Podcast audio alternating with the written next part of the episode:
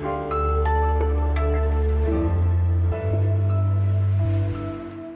Ich sag Hallo an diesem Mittwoch, den 19. Mai haben wir heute. Das ist hier das Update von Was jetzt, dem Nachrichtenpodcast von Zeit Online mit mir, Susanne Hangard. Hier geht es heute um eine weitere Bundesministerin, die jetzt wegen ihrer Doktorarbeit zurückgetreten ist. Und es geht um zwei neue Studien zum Thema Ernährung. Die eine beschäftigt sich mit dem Alkoholkonsum und deshalb können Sie am Ende dieser Sendung auch die Frage beantworten, wie viel trinkt der durchschnittliche Deutsche? Der Redaktionsschluss für diesen Podcast ist 16 Uhr. Rücktritte von BundesministerInnen wegen ihrer Doktorarbeiten gab es ja schon mehrere. Mehr als zehn Jahre ist es jetzt her, dass Karl Theodor zu Guttenberg als Bundesverteidigungsminister zurücktrat, weil er Dutzende Passagen seiner Doktorarbeit bei anderen abgeschrieben hatte und das nicht kenntlich gemacht hat. Und auch Annette Schawan, die bis 2013 Bundesministerin für Bildung und Forschung war, wurde ihr Titel wegen vorsätzlicher Täuschung aberkannt. Seit heute jetzt gibt es in dieser Liste noch einen Fall mehr. Franziska Giffey hat heute Morgen Bundeskanzlerin Angela Merkel um Entlassung aus ihrem Amt als Bundesministerin für Familie, Senioren, Frauen und Jugend gebeten. Und auch bei ihr ist der Grund dafür ihre Doktorarbeit. Vielleicht erinnern Sie sich, diese Diskussion läuft schon ein bisschen länger. 2010 hat Franziska Giffey an der Freien Universität Berlin promoviert. 2019 wurde ihre Arbeit dann ein erstes Mal überprüft und die Freie Universität Berlin hat eine Rüge ausgesprochen, weil Franziska Giffey Textabschnitte wörtlich oder sinngemäß übernommen habe, ohne diese kenntlich zu machen. Der Doktortitel, das ist wichtig, wurde ihr damals aber nicht entzogen. 2020 dann wurde das ganze Verfahren nochmal aufgerollt und ihr Doktortitel wieder überprüft, weil diese Rüge, die im Jahr davor ausgesprochen wurde, eigentlich im Hochschulgesetz überhaupt nicht vorgesehen ist. Ja, und dieses zweite Verfahren, das läuft immer noch bis heute. Franziska Giffey hat unabhängig davon schon im vergangenen Jahr bekannt gegeben, dass sie den Titel nicht mehr führen wird, egal wie das Verfahren ausgeht. Anfang Mai wurde jetzt dem Präsidium der FU Berlin ein neuer Bericht vorgelegt und Franziska Giffey hat jetzt vier Wochen Zeit, um selbst eine Stellungnahme dazu abzugeben. Offiziell ist nicht bekannt, was in diesem Bericht drinsteht, aber laut dem Business Insider spricht sich die Prüfungskommission darin dafür aus, dass Franziska Giffey der Titel aberkannt wird. Bundeskanzlerin Angela Merkel hat sich dann heute Mittag in einer Stellungnahme zu Wort gemeldet. Ich nehme diese Entscheidung mit großem Respekt, aber ich sage auch mit ebenso großem Bedauern entgegen. Ich habe mit Franziska Giffey in den vergangenen Jahren sehr gut und vertrauensvoll zusammengearbeitet und dafür danke ich ihr von Herzen. Und auch wenn bei Giffey, wie gesagt, jetzt noch nicht ganz klar ist, zu welchem Ergebnis der Ausschuss der Freien Universität kommen wird, sagte sie heute, sie stehe weiterhin dazu, ihre Dissertation nach bestem Wissen und Gewissen geschrieben zu haben. Aber auch wenn Franziska Giffey jetzt heute ihr Amt als Bundesministerin aufgegeben hat, sie will trotzdem als Spitzenkandidatin der SPD bei der Abgeordnetenhauswahl in Berlin im September antreten und sie will weiterhin Bürgermeisterin von Berlin werden und Michael Müller beerben. Die Berliner SPD hat heute auch nochmal bestätigt, dass sie weiterhin hinter ihrer Kandidatin steht. CSU und AfD, die sahen das etwas anders und haben stark kritisiert, dass sie trotzdem antreten möchte. Ja, und was passiert jetzt mit dem Bundesfamilienministerium? Tatsächlich soll das bis zur Bundestagswahl im September nicht neu besetzt werden, weil aber vier Monate ohne Ministerin natürlich auch ziemlich schwierig sind, wird kommissarisch Justizministerin Christine Lambrecht übernehmen. Das hat die DPA heute gemeldet und sich auf Regierungskreise berufen. Schon seit etwas mehr als einem Jahr gilt für die Hisbollah in Deutschland ein Betätigungsverbot. Das hat damals Bundesinnenminister Horst Seehofer verhängt. Nochmal kurz zur Erinnerung. Die Hisbollah ist im Libanon eine schiitische Partei mit eigener Miliz, die vom Iran mit Geld und Waffen unterstützt wird.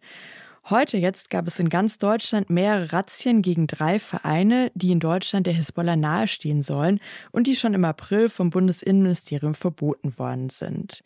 Das Ziel der Vereine sei gewesen, den Kampf der Hisbollah gegen Israel zu fördern, was gegen den Gedanken der Völkerverständigung verstoße. Das hieß es aus dem Ministerium und so begründeten sie das Verbot dieser drei Vereine.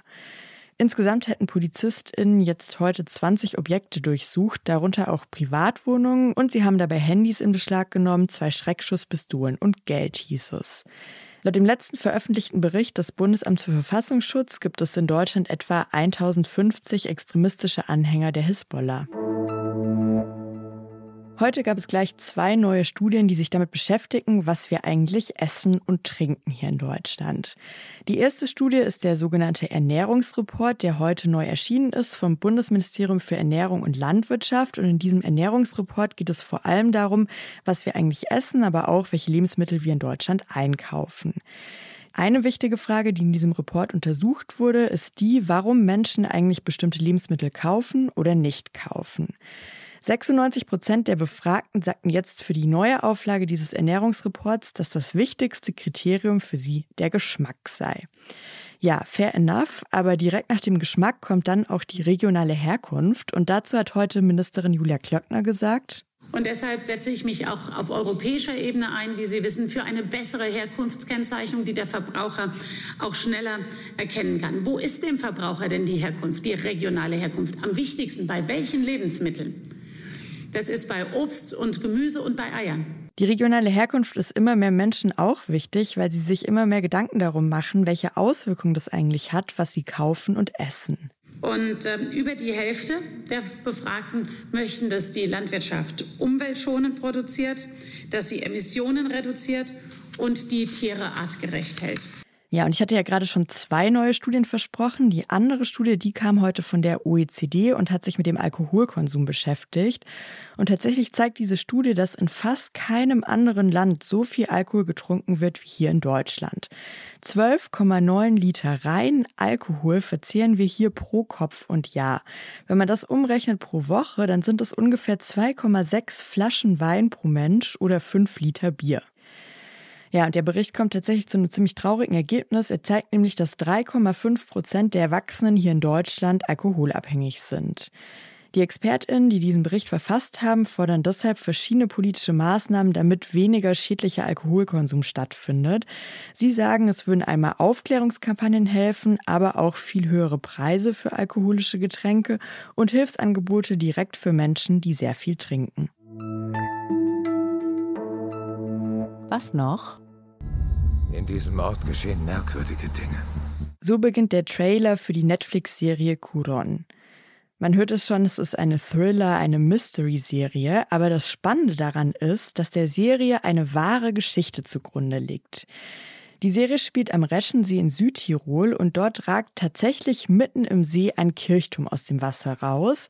Das ist normalerweise der einzige sichtbare Rest von einem Dorf, das es früher dort gab, wo der See heute ist, das aber 1950 geflutet wurde. Jetzt plötzlich sind aber noch mehr Überreste von diesem versunkenen Dorf wieder aufgetaucht. Ich bin jetzt nicht durchgedreht wegen der Netflix-Serie, sondern das ist wirklich so. In den letzten Wochen wurde nämlich Wasser aus dem See abgelassen wegen Instandhaltungsarbeiten und dadurch sind eben Ruinen aufgetaucht, die bisher unter Wasser lagen. Man kann jetzt Hauswände noch erahnen, auch Treppen und man sieht sogar verrostete Bauteile. Und vielleicht findet man ja noch ganz anderes oder andere. Siehst du den Glockenturm da hinten? Das heißt, dass man an bestimmten Abenden Glockenläuten hören kann.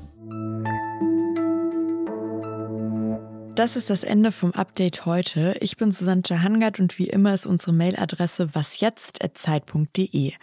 Und ich habe jetzt ganz zum Schluss noch einen Tipp für Sie. Wenn Sie Lust haben, uns alle noch ein bisschen besser kennenzulernen und uns so ein bisschen über die Schulter zu schauen bei der Arbeit, dann kommen Sie doch zum ersten großen Zeit Online Podcast Festival. Das findet statt am 20. Juni. Alle Informationen und auch den Link zur Anmeldung finden Sie unter zeit.de slash festival. Ich wünsche Ihnen jetzt einen schönen Abend und sag bis bald.